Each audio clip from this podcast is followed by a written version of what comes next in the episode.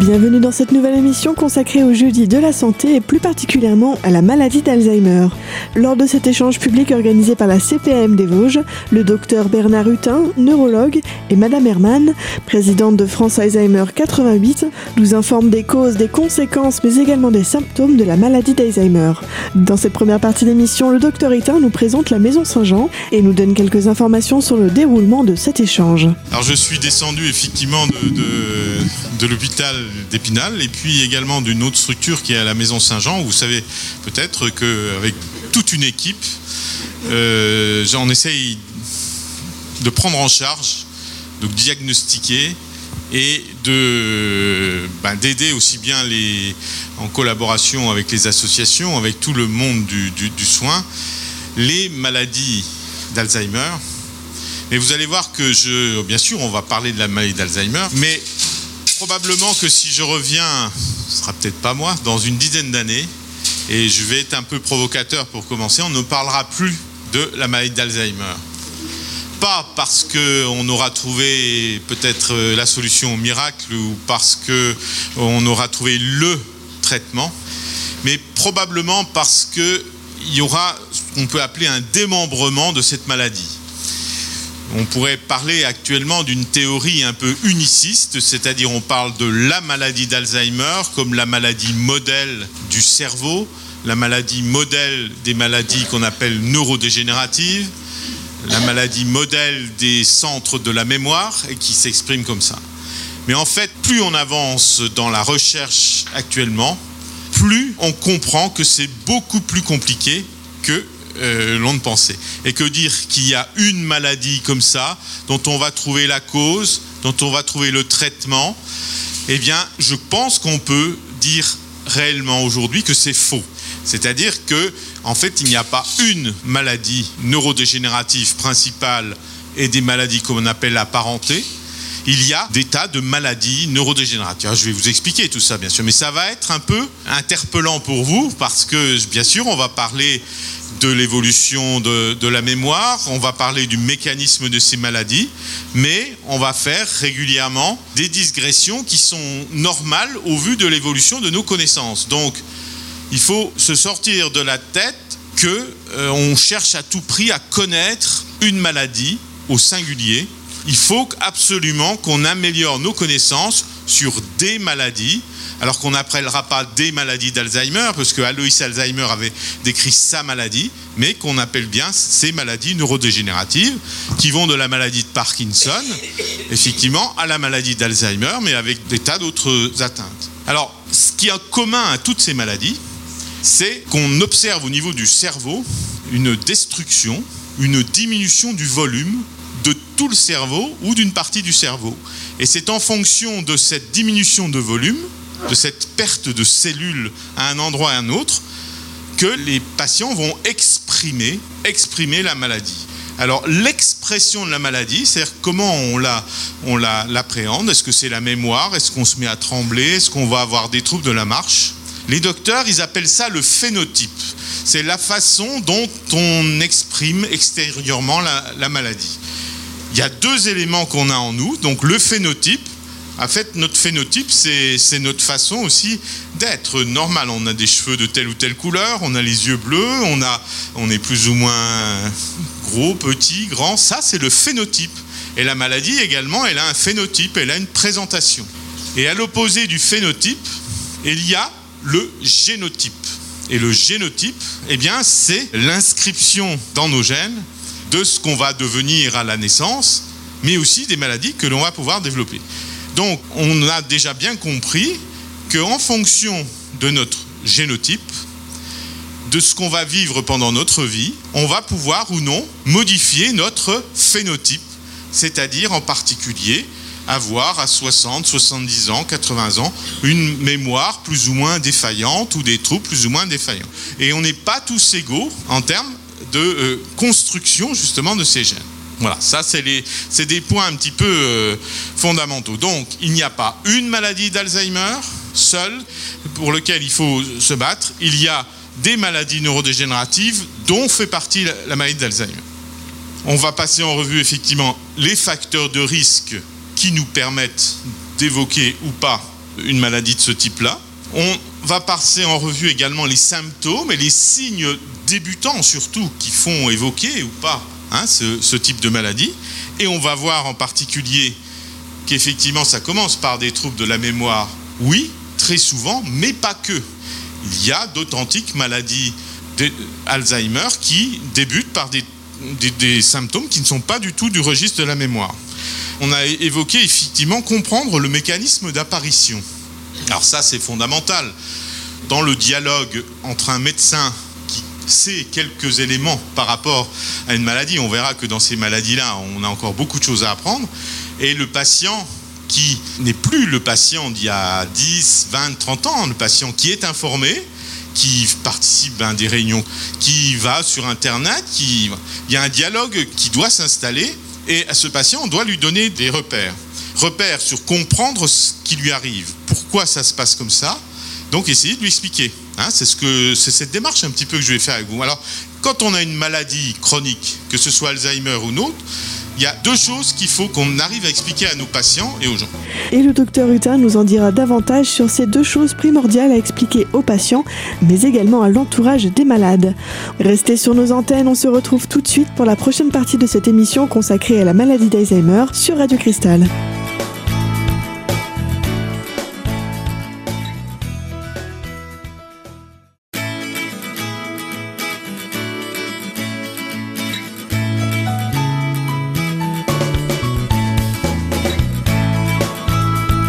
Et vous êtes toujours sur Radio Cristal dans cette émission des Jeudis de la Santé, aujourd'hui consacrée à la maladie d'Alzheimer.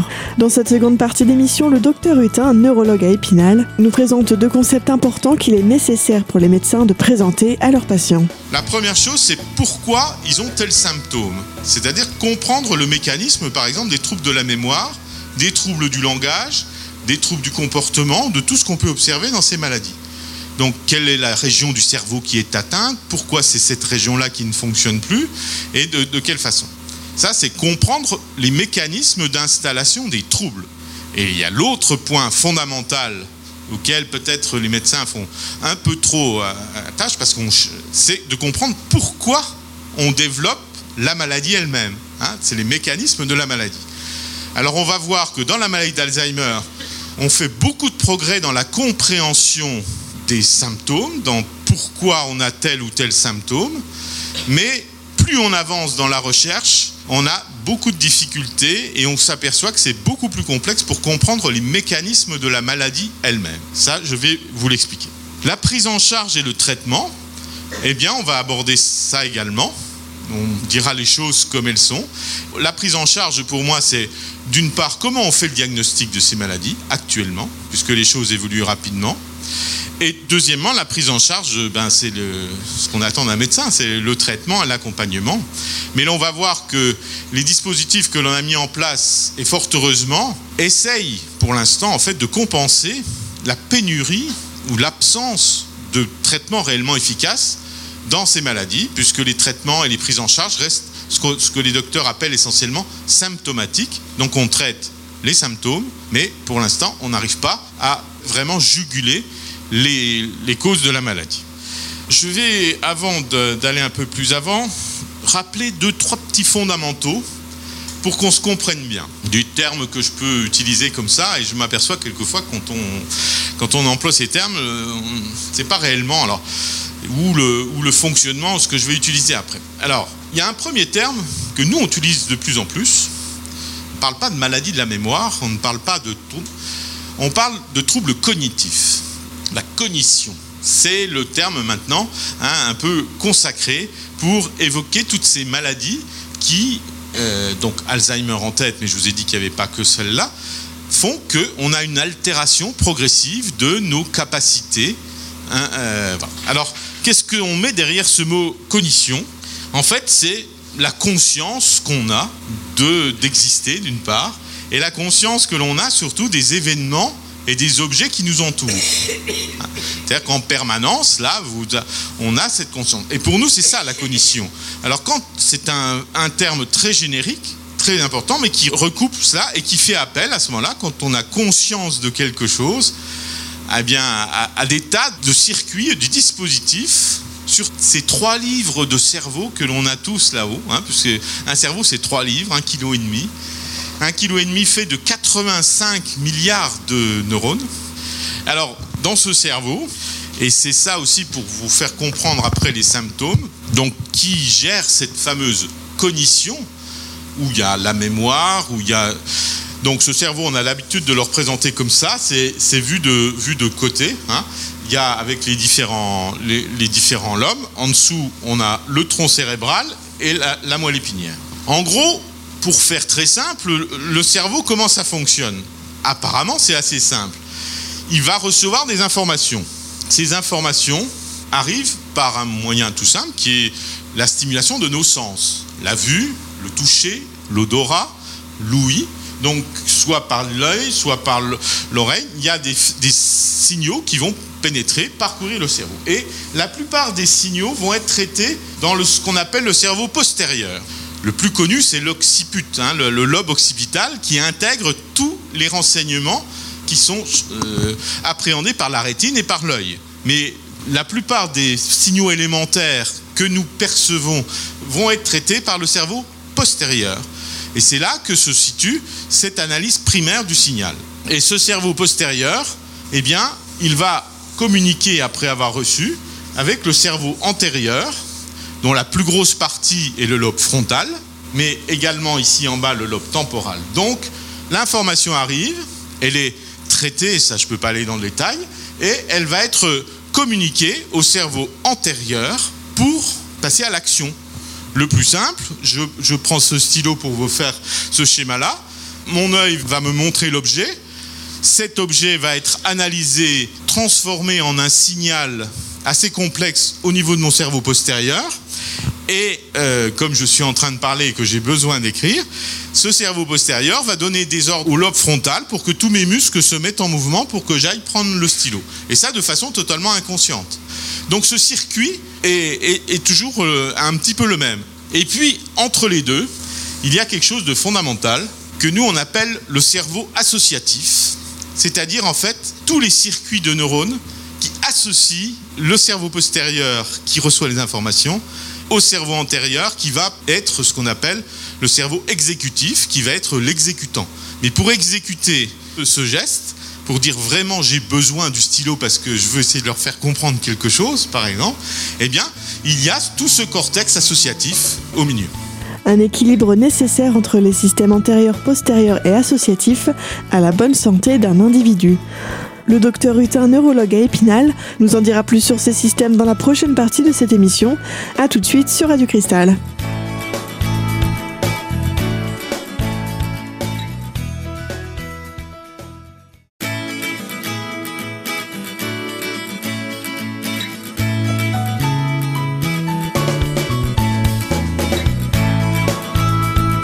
Vous êtes toujours sur Radio Cristal dans cette émission aujourd'hui consacrée au jeudi de la santé et plus particulièrement à la maladie d'Alzheimer.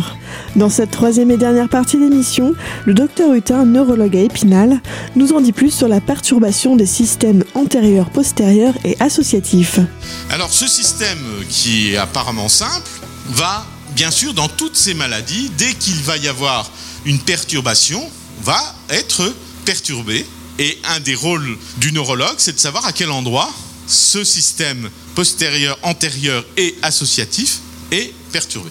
Des maladies comme la maladie d'Alzheimer vont pouvoir, par les dépôts que cela provoque au niveau de ce circuit, provoquer des perturbations de, l'ensemble de ce système, mais de façon progressive, ce qui explique les symptômes.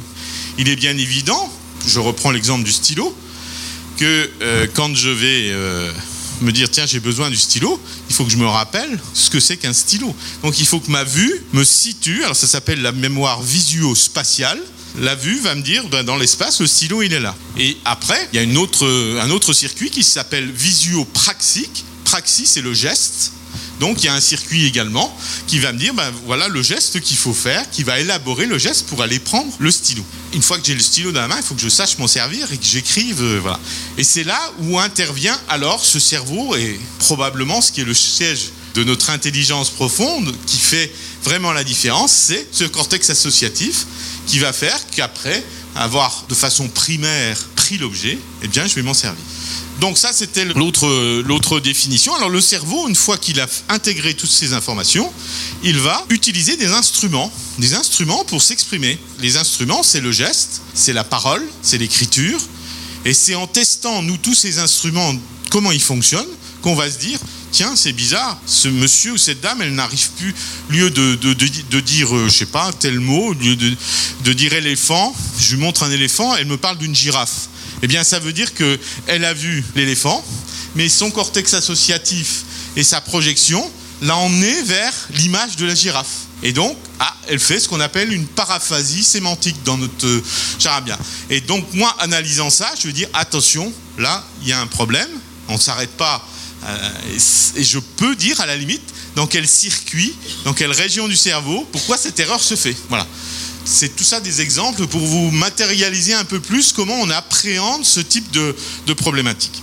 La troisième point fondamental maintenant à connaître quand on parle de toutes ces maladies, c'est la notion de protéines et de protéinopathie. Donc je vous ai parlé de la cognition, du fonctionnement global un peu du cerveau, et la protéinopathie, c'est en fait probablement c'est ça qui va démembrer les, maladies d'Alzheimer, pour faire simple.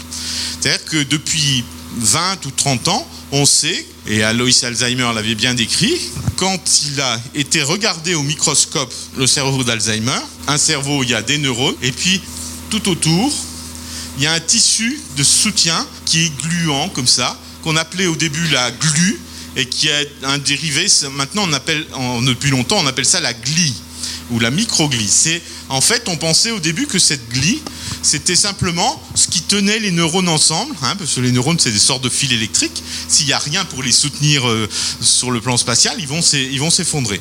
Et donc cette microglie, elle est faite de cellules. Et on s'est aperçu que dans Alzheimer et dans ces maladies, à l'intérieur de cette microglie, donc à l'extérieur du neurone, il y avait des, des plaques qu'on appelle les plaques.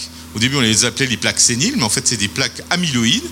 Et ces plaques, et c'est là où il y a une protéine. Alors, une protéine, c'est un corps chimique. Hein. vous savez, il y a les glucides, les protides, les lipides. Donc, euh, les protéines, c'est les protides. Hein. c'est ce qu'on dit qu'on retrouve quand on mange certains aliments. Et les protides sont des éléments fondamentaux du fonctionnement de la cellule. Donc, ces protéines peuvent être anormales, elles s'accumulent. En fait, une protéine est fabriquée par la cellule, c'est une vraie usine, et puis cette protéine, une fois qu'elle a servi, elle est éliminée. La plupart de ces maladies, c'est un défaut d'élimination de cette protéine. Elle, s'accumule, pour des raisons que là, je ne peux pas vous expliquer non plus, mais ça, on le sait depuis longtemps. Donc elle s'accumule dans ces plaques, ces plaques s'accumulent autour du neurone et finissent par le faire mourir. Hein, par des mécanismes aussi qu'on connaît. C'est ça le mécanisme de base. Donc en fait, ce n'est pas la cellule qu'il faut qu'on répare, c'est parce qu'on ne peut pas la réparer, c'est cette protéine qu'il faut qu'on empêche d'être toxique. Et cette protéine est toxique, donc on parle de protéinopathie.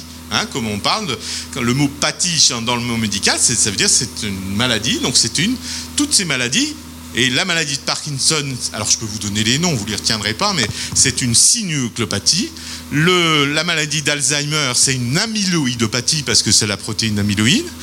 D'autres maladies apparentées, c'est des taupathies parce que c'est la protéine tau, TAU. Et je pourrais vous en citer comme ça. Et c'est probablement cette découverte-là qui va nous faire dire qu'effectivement, il n'y a pas une maladie d'Alzheimer, il y a plusieurs protéines en cause, et que c'est par la lutte contre cette protéine, l'éliminer, l'empêcher de s'accumuler. Enfin, là, les chercheurs, ils ont plein de plein d'idées dans la tête, mais pour l'instant, ils n'ont pas trouvé. Ça, cette notion de protéine, à la base, principe du développement de ces maladies, est fondamentale. Elle est d'autant plus fondamentale qu'elle apporte un élément également fondamental dans la compréhension de quelque chose qu'on n'arrivait pas à comprendre jusqu'à maintenant. Et il s'agit là du principe d'hérédité dont le docteur Hutin, neurologue à Épinal, nous parlera dans la prochaine partie de cette émission. On arrive malheureusement à la fin de ce magazine, aujourd'hui consacré au jeudi de la santé et organisé par la CPM des Vosges, et sur le thème de la maladie d'Alzheimer. On se retrouve donc la semaine prochaine pour la seconde partie de cette émission. En attendant, vous pouvez réécouter cette émission sur notre site internet radiocristal.org. Et quant à nous, on se retrouve la semaine prochaine. À bientôt sur Radio Cristal.